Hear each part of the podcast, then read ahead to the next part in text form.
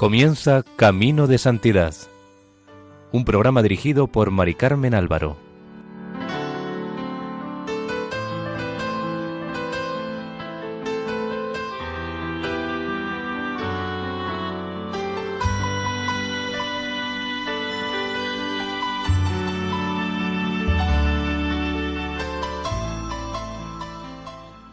Bienvenidos al programa Camino de Santidad, realizado por el equipo de Radio María en Castellón, Nuestra Señora del Lledó. Les invitamos a escuchar el tercero y último capítulo dedicado a la vida de San Antonio María Claret.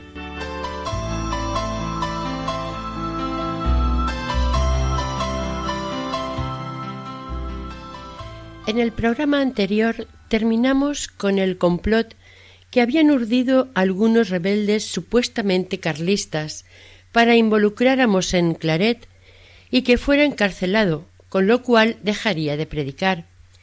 Pero Dios nuestro Señor lo sacó del complot de la siguiente manera. Estaba nuestro santo predicando por aquellos días en Manresa y de paso fue a predicar a las hermanas de la caridad que había en el hospital. La superiora le dijo que el padre Codina, conocido suyo, había sido elegido obispo de Canarias, que si no le gustaría ir a predicar allí. Nuestro santo le respondió que él no tenía voluntad al respecto, que él obedecía a lo que su obispo le mandaba. La hermana, sin pensárselo dos veces, escribió al obispo electo de Canarias, y éste escribió al de Vic solicitando que le enviara para predicar al padre Claret. El obispo de Vic le escribió a nuestro santo pidiéndole que se pusiera las órdenes del de Canarias, quien en aquellos momentos estaba en Madrid, y éste, a principios de enero de 1848, llamó al padre Claret, quien acudió enseguida y asistió a su consagración como obispo de las islas.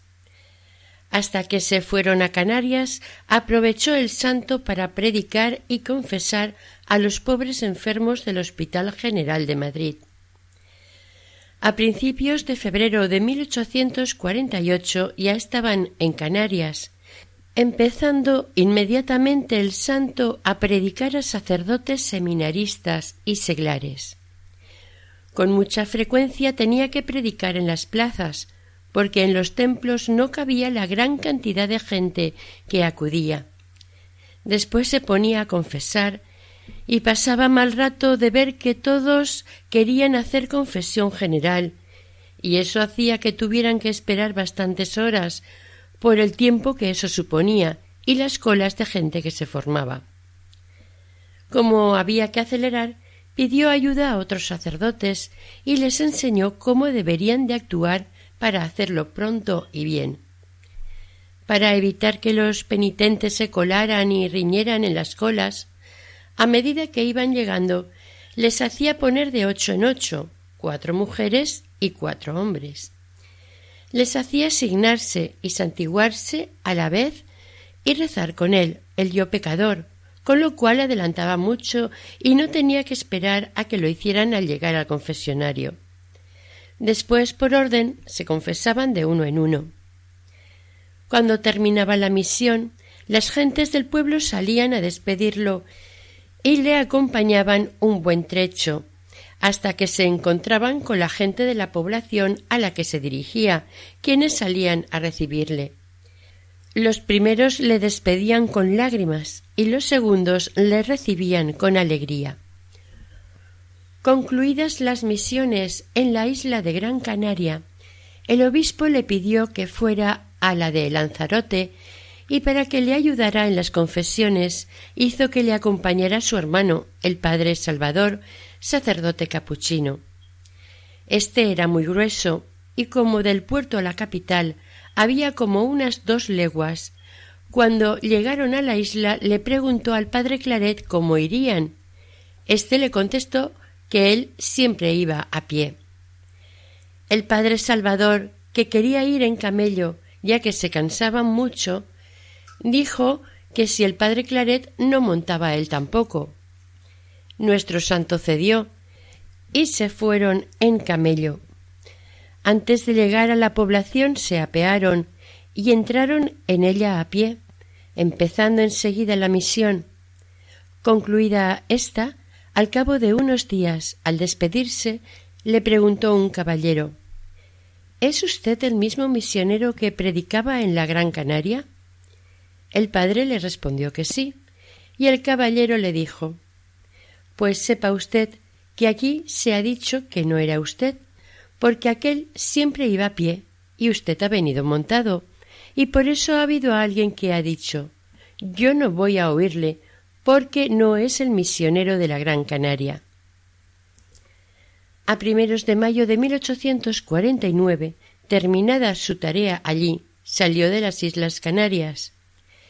El señor obispo le quiso regalar un sombrero y un capote nuevo, ya que no había querido recibir dinero, pero tampoco quiso aceptar este regalo. Había permanecido allí quince meses. Dice el santo al respecto Todos los días trabajé ayudado de la gracia del Señor.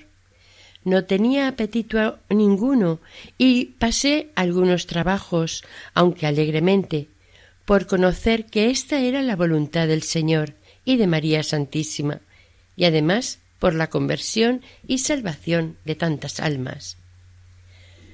A mediados de mayo llegó a Barcelona y se retiró a Vic.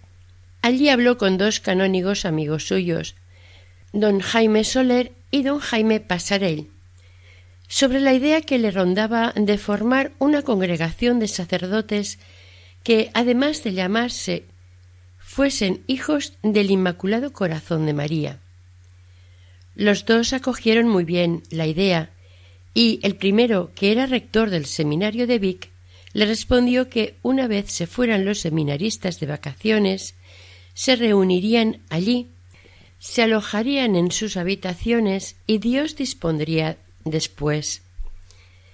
La idea de fundar la congregación se la comunicó también al obispo, y éste le propuso habilitar el convento de la Merced, para que si el asunto iba adelante vivieran allí.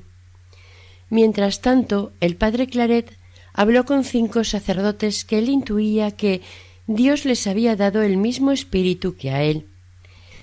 Entre ellos estaba el padre José Chifré, nacido en Vic, el cual era de espíritu generoso, recto y enérgico.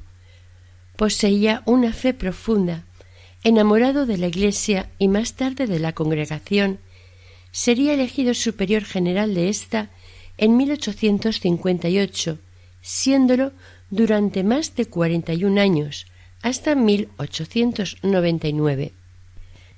El 16 de julio de 1849 se reunieron todos ellos en el seminario para hacer ejercicios espirituales que dirigió el padre Claret, incidiendo en la primera charla en la devoción y confianza que hay que tener a la Santa Cruz y a María Santísima. Después empezaron la estricta vida en común. Al terminar estos ejercicios, le pidieron que diera una tanda de ejercicios a los sacerdotes de Vic en la iglesia del seminario.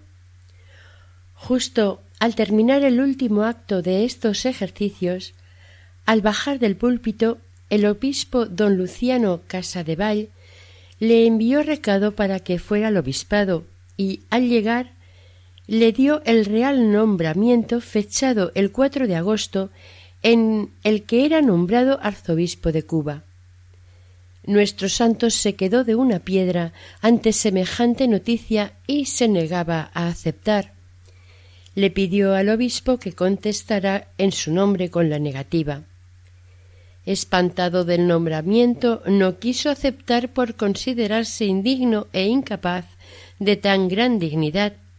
Además, Pensaba que no podía abandonar la librería religiosa por él fundada, ni la congregación en ciernes. Ni el nuncio ni el ministro de Gracia y Justicia le pudieron convencer para que aceptara el nombramiento, por lo que tuvieron que recurrir al obispo de Vic, al cual obedecía ciegamente, y éste le mandó formalmente que aceptara. La orden le turbó en gran manera y pidió retirarse unos días para encomendarse a Dios. Terminado el retiro, después de hablar con el obispo, decidieron que era voluntad de Dios que aceptase, cosa que hizo el 4 de octubre, justo dos meses después de haber sido nombrado. Mientras llegaba la bula de Roma vía Madrid con el nombramiento definitivo, siguió dando ejercicios y predicando donde le llamaban. El 6 de octubre de 1850, día de San Bruno, fue consagrado arzobispo de Cuba en la Catedral de Vic. Allí estaban su padre y sus hermanos, llenos de emoción y alegría. Su madre había fallecido de una apoplejía hacía tiempo. El día ocho salió hacia Madrid y el trece, domingo, el nuncio le impuso el palio, que como sabemos es la insignia pastoral que llevan el Papa y los arzobispos sobre sus hombros y consiste en una tira blanca con cinco cruces. Mientras arreglaba los asuntos, estuvo predicando. Después volvió a su tierra, donde siguió haciéndolo por varios pueblos, entre ellos Sallén, su pueblo natal. Allí fue a visitar a Nuestra Señora de Fusimaña, a la que él tenía gran devoción, para pedirle su protección. Después pasó a Barcelona y el 28 de diciembre se embarcó con once sacerdotes y varios seglares que llevó consigo para que le ayudaran en su nueva tarea pastoral. El 16 de febrero de 1851 desembarcaron en Cuba felizmente. Fueron recibidos con grandes demostraciones de alegría, y al día siguiente hicieron la entrada solemne en la capital de la archidiócesis, Santiago de Cuba.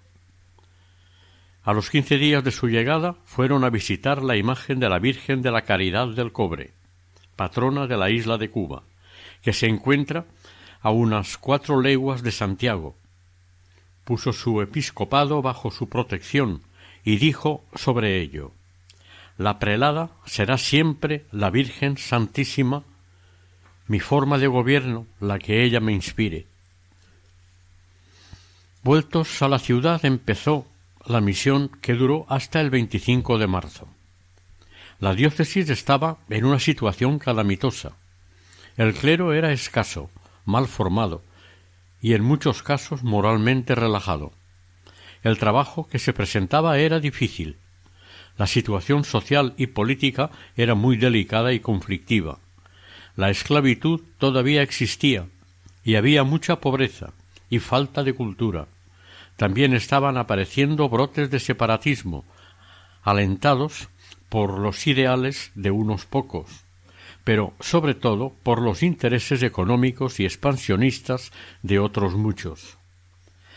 La labor que tenía por delante Monseñor Claret era inmensa, Enseguida empezó a distribuir a los sacerdotes que había llevado con él por la archidiócesis, unos en el seminario para dar clases y otros a catequizar por algunas ciudades.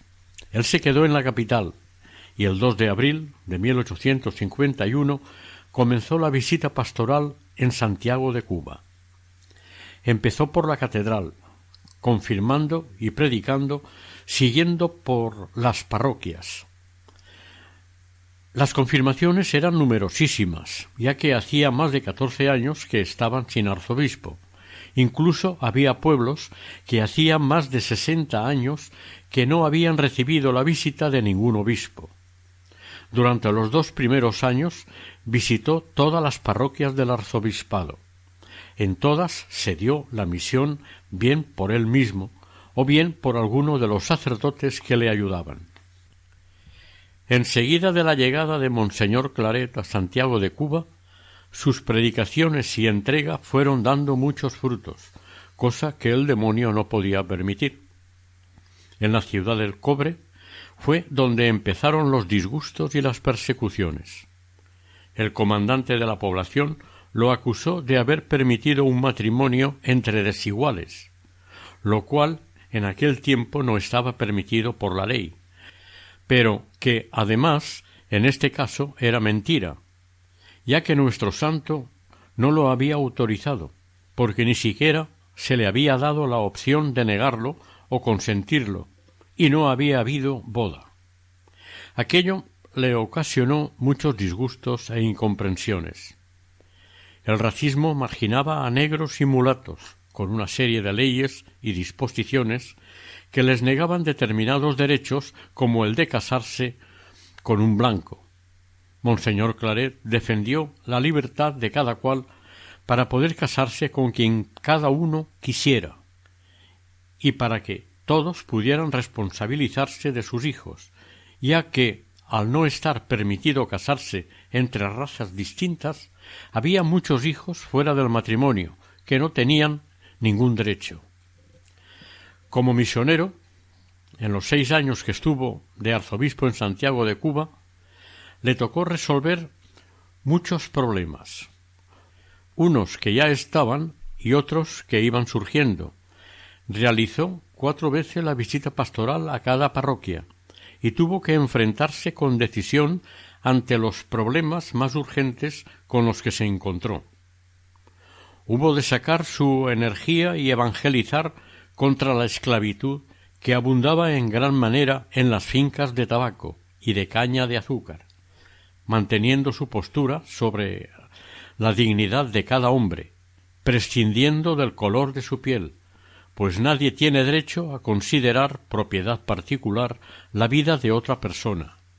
Junto con dos sacerdotes, a últimos de abril de 1852, salió de Santiago de Cuba, hacia la localidad de Manzanillo para misionar.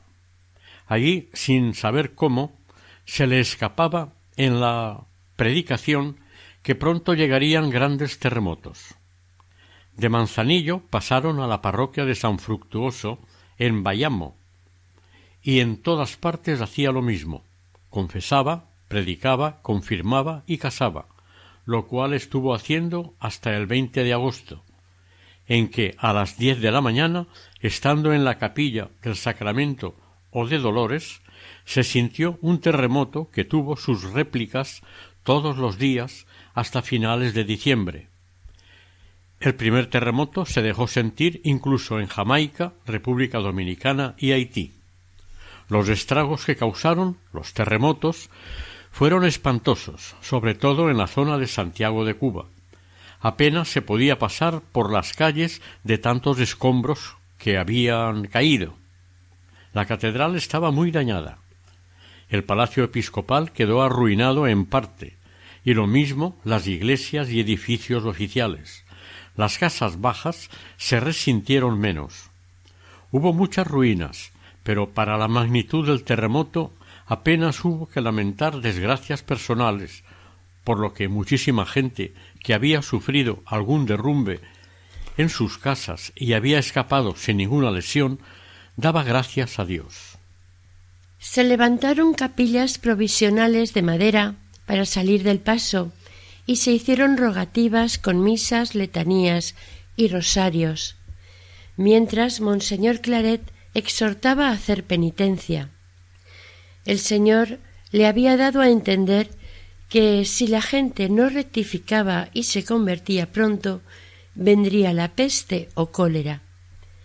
Algunos que le oyeron decirlo se lo tomaron muy a mal y murmuraban del santo, pero apenas había transcurrido un mes se manifestó el cólera morbo de manera espantosa. Hubo calles que en menos de dos días murieron todos sus habitantes. Muchísimos que no se habían confesado durante las misiones lo hicieron esta vez para morir y otros que se habían convertido y confesado murieron y se salvaron. Muchos, de no haber muerto de la peste, se hubieran perdido, porque habrían recaído y habrían muerto en pecado y se hubieran condenado. Durante la peste, todo el clero se portó de manera ejemplar día y noche. Todos los sacerdotes, incluido Monseñor Claret, estuvieron siempre entre los enfermos, socorriéndoles espiritual y corporalmente. Solo murió uno, víctima de la caridad, fue el cura párroco del cobre. Estaba enfermo en la cama, pero con el remedio que le dieron esperaba curar. Cuando le llamaron para atender a un enfermo, él dijo Conozco que si voy moriré, porque se va a agravar mi mal, pero como aquí no hay otro sacerdote, allá voy. Prefiero morir a dejar de asistir al enfermo que me llama. Fue y al volver se metió en la cama y murió. San Antonio María Claret, ante la situación de tensiones políticas y secesionistas, donde tan frecuentes eran los atentados, detenciones y ejecuciones, intentó mantener en todo momento el valor del perdón, la concordia y la convivencia. A los gobernantes les pedía siempre que tuvieran comprensión y buen gobierno, honrado y eficaz, cosa que se echaba en falta en aquellos tiempos. En cuanto a los presos, procuró que se les dieran comodidades, trato humano y todas las garantías posibles. Insistió en que debían tener una educación adecuada e influyó para que se instalaran en las cárceles talleres, para que los presos pudieran aprender algún oficio. El fruto de lo trabajado podría repercutir en mejorar las instalaciones carcelarias y al mismo tiempo proporcionar unos ahorros a los encarcelados, que se les entregaría al salir de la cárcel. Hizo reparar el seminario conciliar en el que hacía treinta años que no se ordenaba ningún seminarista. Muchos jóvenes empezaban la carrera diciendo que tenían vocación, estudiaban a expensas del seminario y cuando estaban terminando decían que no querían ser curas, se salían y se graduaban de abogados, con lo cual Santiago de Cuba estaba lleno de abogados con los estudios hechos a expensas del seminario, y los pocos curas que había en la diócesis eran de fuera.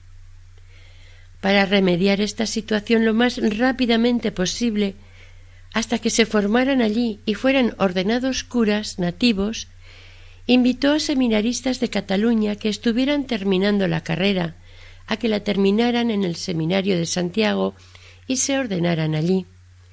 De estos ordenó a treinta y seis.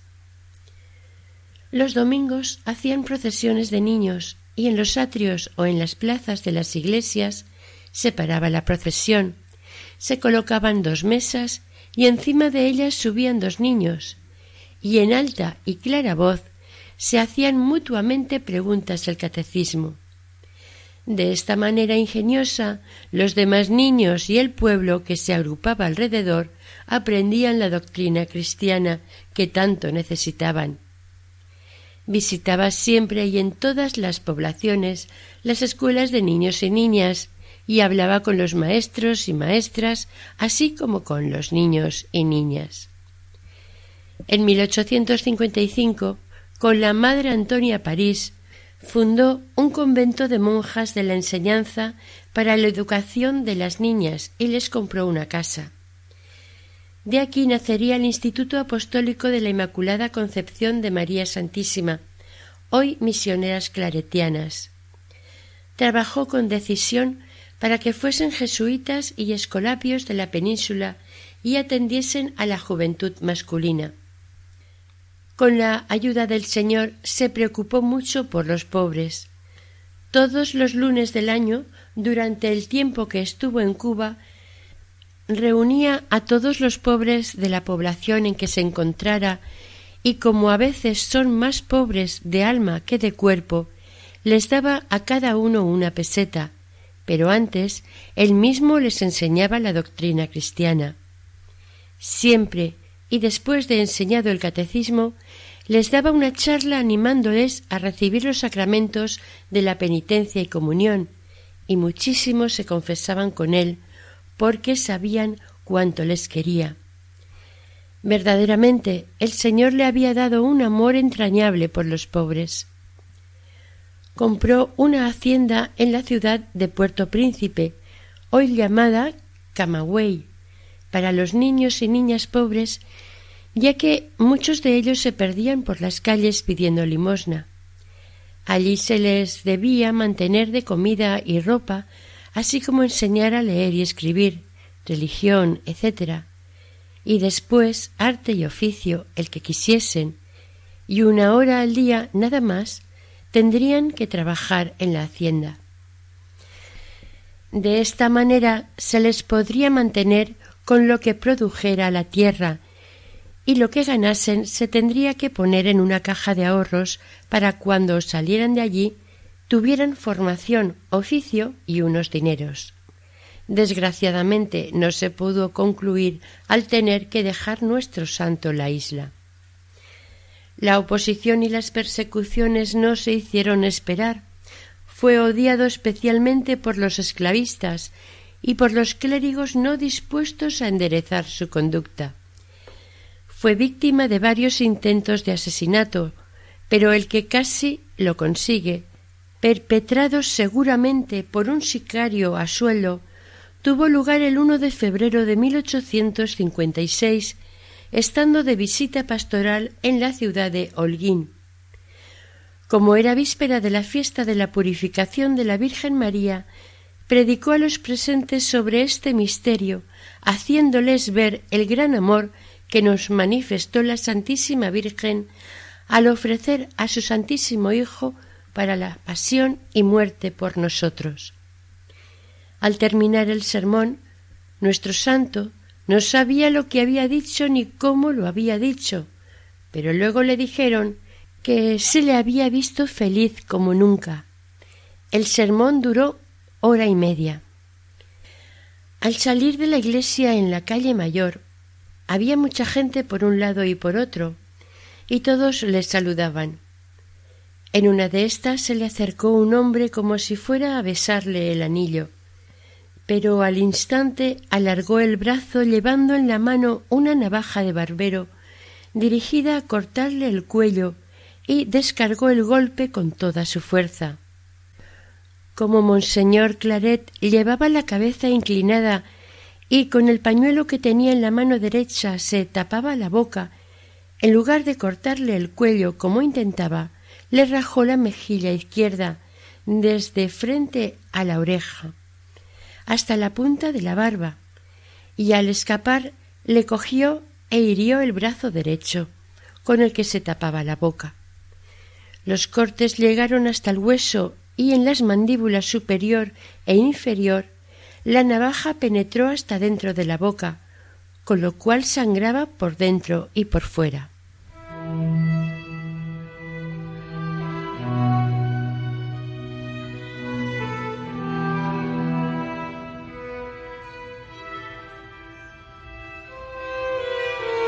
Estamos escuchando el tercer y último capítulo dedicado a la vida de San Antonio María Claret dentro del programa Camino de Santidad en Radio María.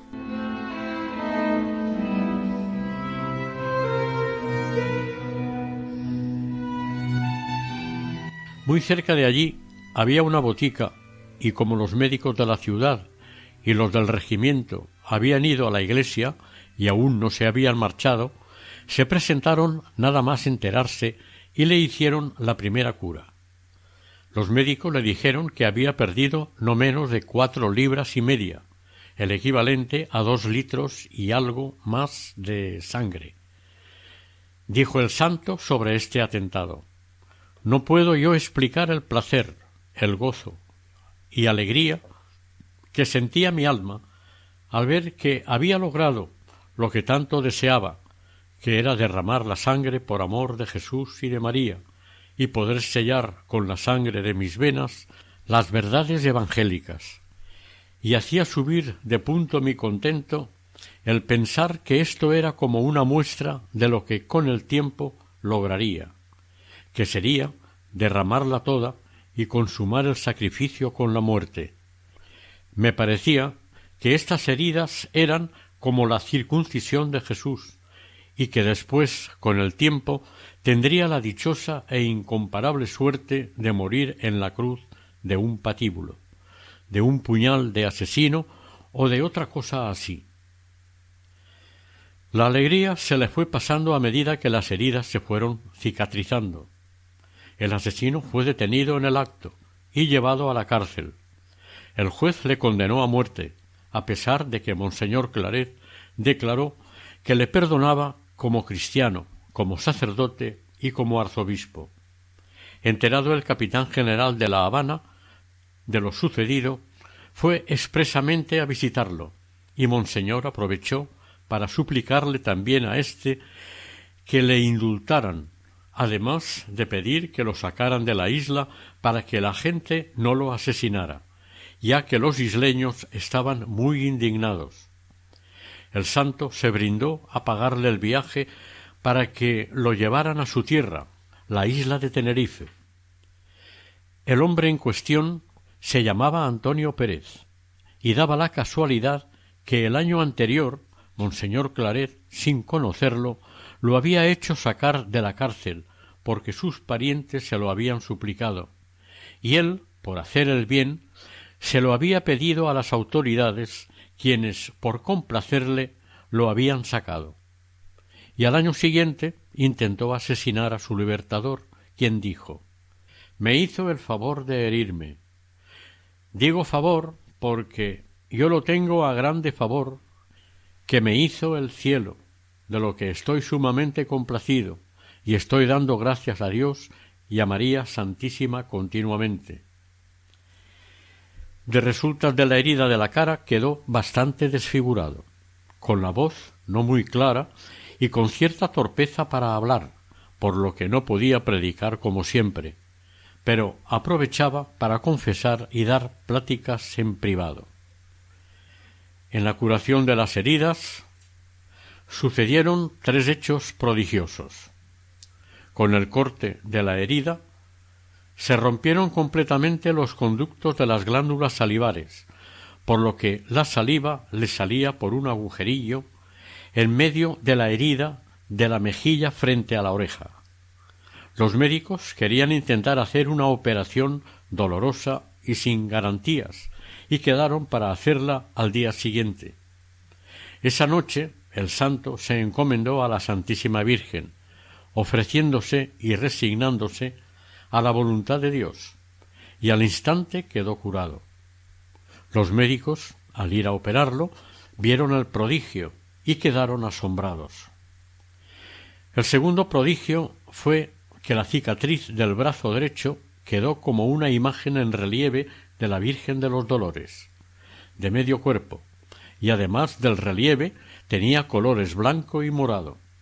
Durante los dos primeros años se veía perfectísimamente, de tal manera que causaba admiración entre los amigos que la pudieron ver. Después, poco a poco, se fue difuminando hasta casi desaparecer. El tercero fue la idea de fundar la Academia de San Miguel, que tanto bien hizo en su momento. Sería una asociación en la que se integrasen literatos, poetas, artistas, hombres de ciencia y de la cultura, todos al servicio de la evangelización de la sociedad y de la Iglesia. La fundó cuando ya estaba en Madrid, y los reyes fueron los primeros socios.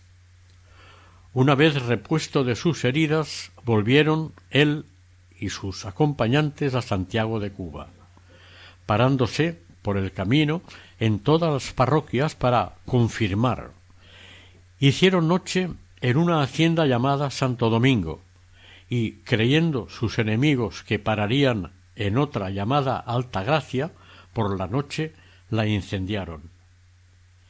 En la cuaresma del año siguiente, concretamente el 18 de marzo de 1857, recibió una real orden para que fuera inmediatamente a Madrid.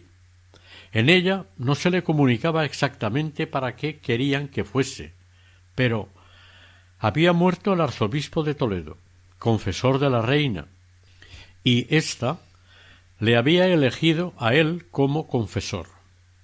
El veinte del mismo mes salió hacia La Habana para tomar el vapor correo que salía para Cádiz. La gente salió en masa a despedirlo, manifestando el dolor que tenían de que se fuera. Monseñor Claret pidió a todos sus colaboradores que permanecieran en sus cargos hasta la llegada del nuevo arzobispo. El 12 de abril de 1857 dejaba definitivamente la isla de Cuba.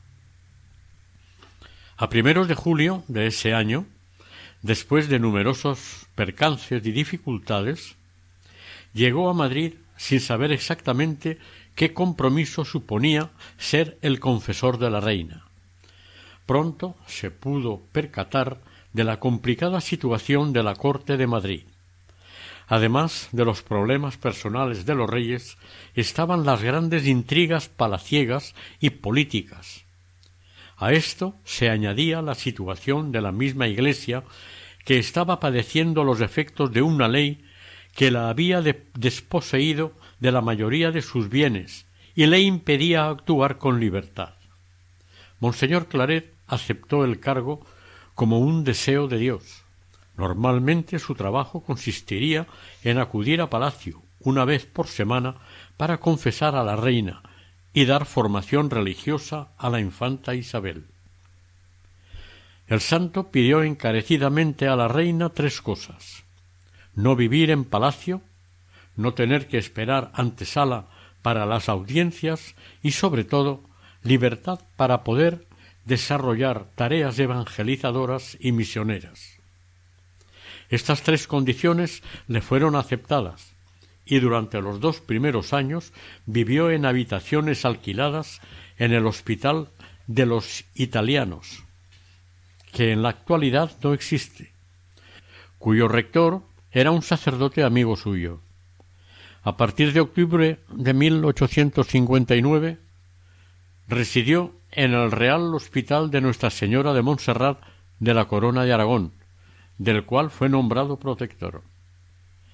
En las iglesias de los dos hospitales, siempre que podía, predicaba novenarios, misiones, ejercicios espirituales y dedicaba largas horas a confesar. Durante esos años dirigió espiritualmente a numerosas personas distinguidas, entre ellas a Santa María Micaela del Santísimo Sacramento. Su ministerio de predicación y confesionario lo ejerció también en otras muchas iglesias, conventos e instituciones benéficas de Madrid.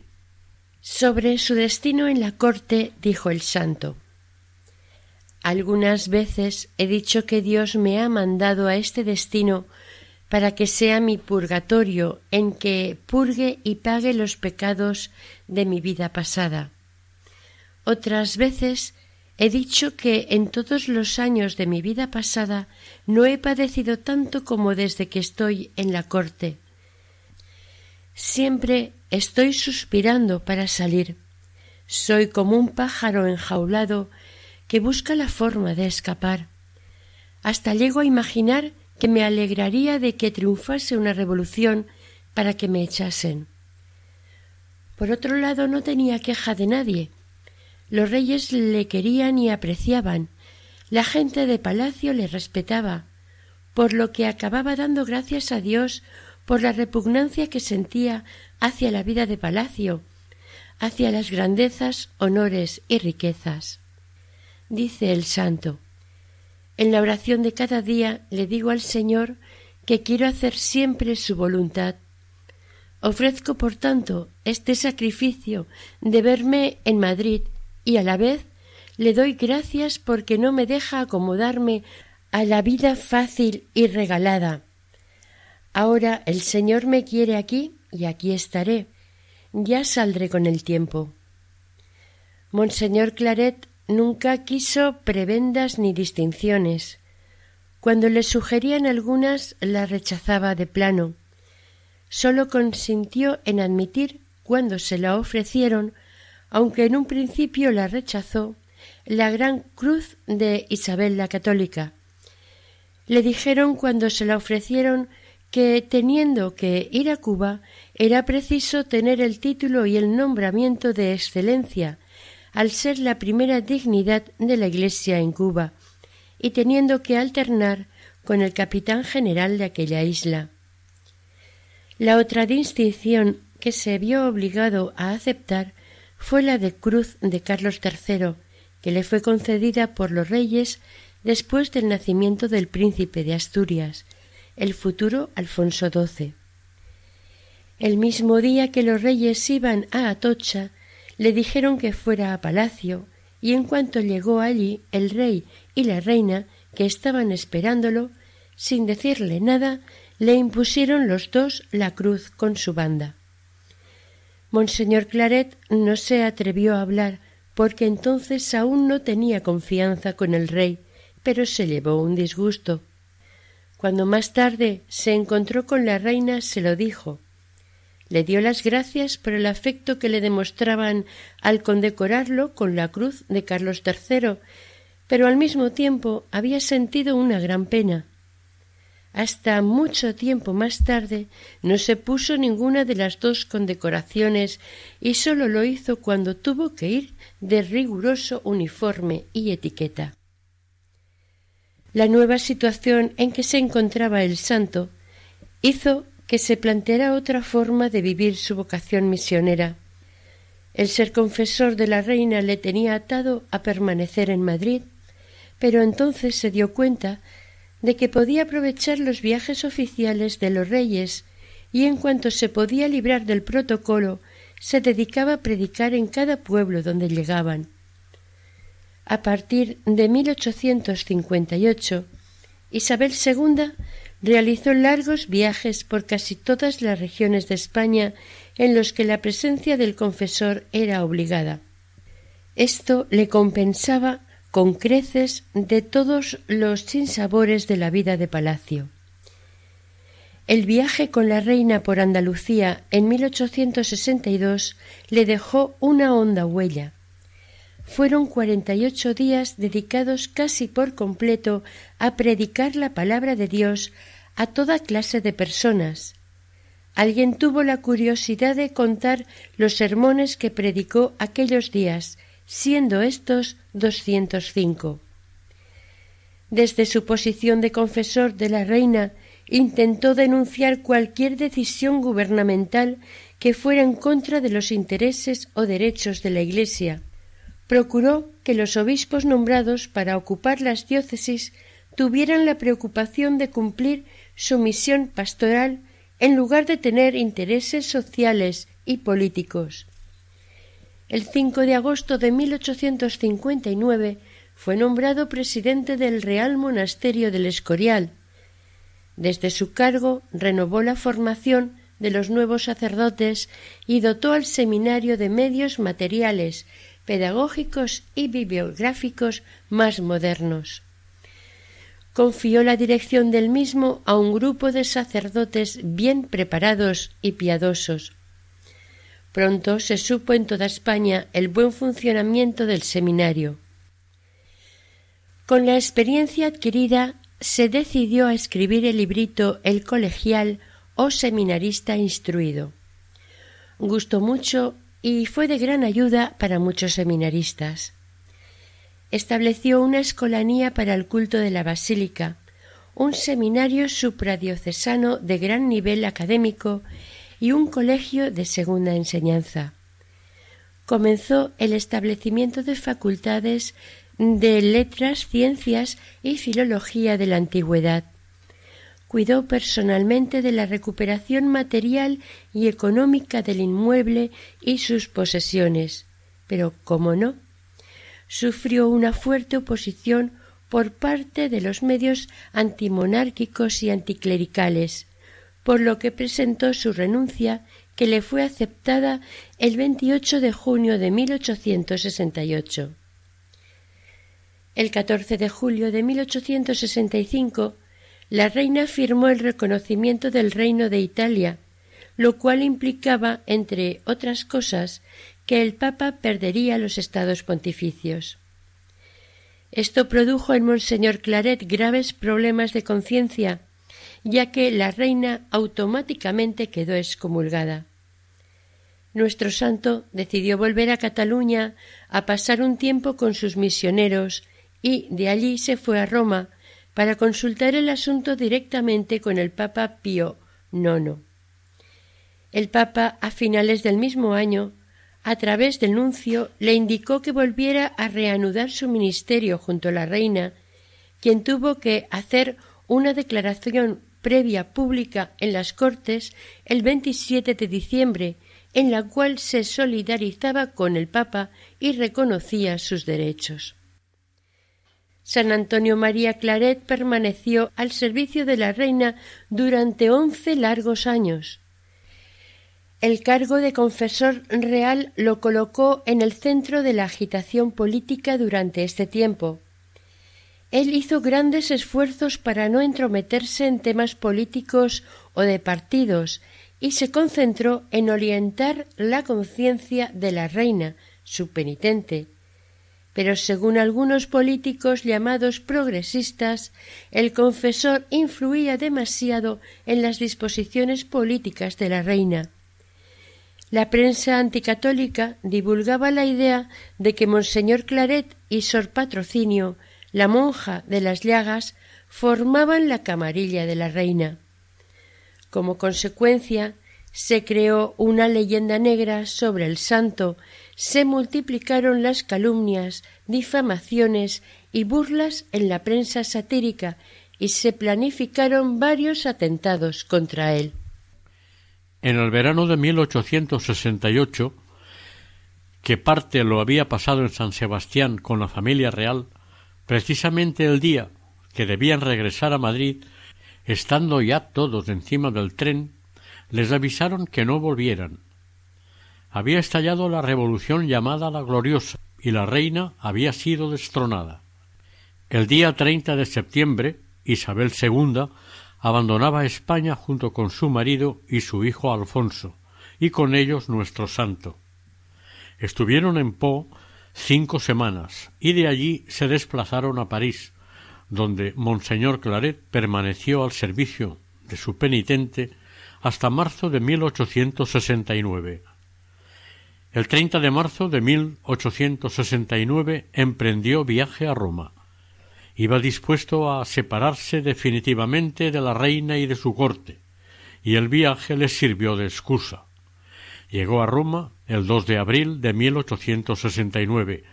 Allí le indicaron que sería conveniente se quedara una temporada en la ciudad eterna para colaborar en los preparativos del Concilio Vaticano I. En la fiesta de la Inmaculada de ese año, el Papa Pío IX lo inauguró solemnemente. El santo se entregó en cuerpo y alma a los trabajos de revisar documentos, participar en grupos de estudio, discusiones, propuestas, etc. Durante el concilio se vio impulsado a dar testimonio de su fe en el aula conciliar, cuando se tocó el tema de la infalibilidad del Papa, siempre que definía solemnemente una verdad de fe. La defendió con todas sus fuerzas, y confesó públicamente que estaba dispuesto a derramar hasta la última gota de su sangre en defensa de esta verdad. Con motivo de la anexión definitiva de Italia de los territorios pontificios, ante la gravedad de la situación, se interrumpió el concilio. El padre José Chifré, superior general de la Congregación de Misioneros Hijos del Inmaculado Corazón de María, fue a Roma a recoger a Monseñor Claret, quien se encontraba enfermo, con el fin de llevárselo a Prades, en el departamento de los Pirineos Orientales, en Francia, donde tenían los misioneros una residencia.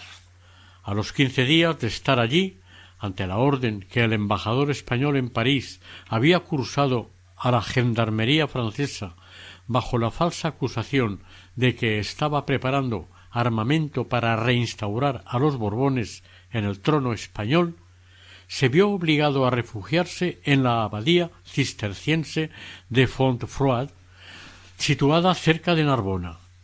Sólo se llevó consigo un atillo con lo imprescindible.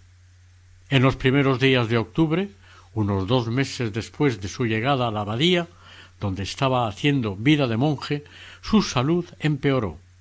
Junto a él estaban, además de los monjes, los padres José Chiffré y Jaime Clotet, cofundadores de la congregación. Nuestro santo falleció el 24 de octubre de 1870, sin haber cumplido aún los sesenta y tres años. San Antonio María Claret se destacó además de por sus misiones por su gran dedicación al apostolado de la pluma, tanto en castellano como en catalán. Escribió quince libros, cuatro libritos y setenta y siete opúsculos. El primer libro en castellano lo editó en 1846 con el título Camino recto y seguro para llegar al cielo, que ya ha alcanzado más de ciento ochenta y cinco ediciones. Por mandato del superior general de los misioneros claretianos, padre José Chiffré, escribió su autobiografía, la primera parte redactada entre 1861 y 1862 y la segunda en 1865. En ella narra toda su vida, hasta cinco años antes de su fallecimiento. Esta biografía fue publicada por los misioneros claretianos por primera vez en 1915. San Antonio María Claret es el fundador de los misioneros claretianos y de las religiosas de María Inmaculada Misioneras Claretianas. Además es considerado el inspirador del Instituto Secular Filiación Cordimariana y del movimiento de seglares claretianos. Es el patrón de la familia claretiana. El 13 de abril de 1951 fue declarado por el Papa Pío XII copatrono de la diócesis de Canarias. Es patrón de la industria textil de Cataluña y de las cajas de ahorro también el patrón de los catequistas de la Archidiócesis de Santiago de Cuba. San Antonio María Claret fue beatificado el 25 de febrero de 1934 por el Papa Pío XI y canonizado el 7 de mayo de 1950 por el Papa Pío XII. Su fiesta se celebra el 24 de octubre. En su canonización, Pío XII resumió su vida como sigue. San Antonio María Claret, un alma grande nacida para ensamblar contrastes, pudo ser humilde de origen y glorioso a los ojos del mundo, pequeño de cuerpo, pero de espíritu gigante, de apariencia modesta, pero muy capaz de imponer respeto, incluso a los grandes de la tierra, fuerte de carácter, pero con la suave dulzura de quien conoce el freno de la austeridad y la penitencia, siempre en la presencia de Dios, aun en medio de su prodigiosa actividad exterior, calumniado y admirado, festejado y perseguido, y, entre tantas maravillas, como una luz suave que todo lo ilumina, su devoción a la Madre de Dios.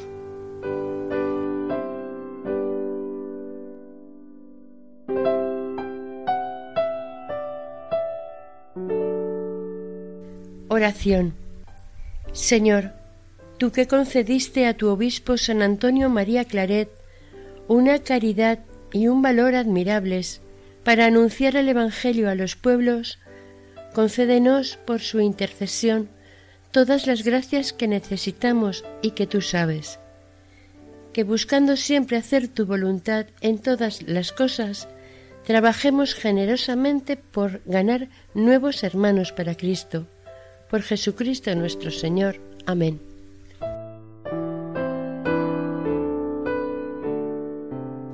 Finalizamos aquí el tercer y último capítulo dedicado a la vida de San Antonio María Claret, dentro del programa Caminos de Santidad, elaborado por el equipo de Radio María de Nuestra Señora del Lledó en Castellón. Para contactar con nosotros pueden hacerlo a través del siguiente correo electrónico camino de santidad arroba radiomaria.es. Deseamos que el Señor y la Virgen nos bendigan.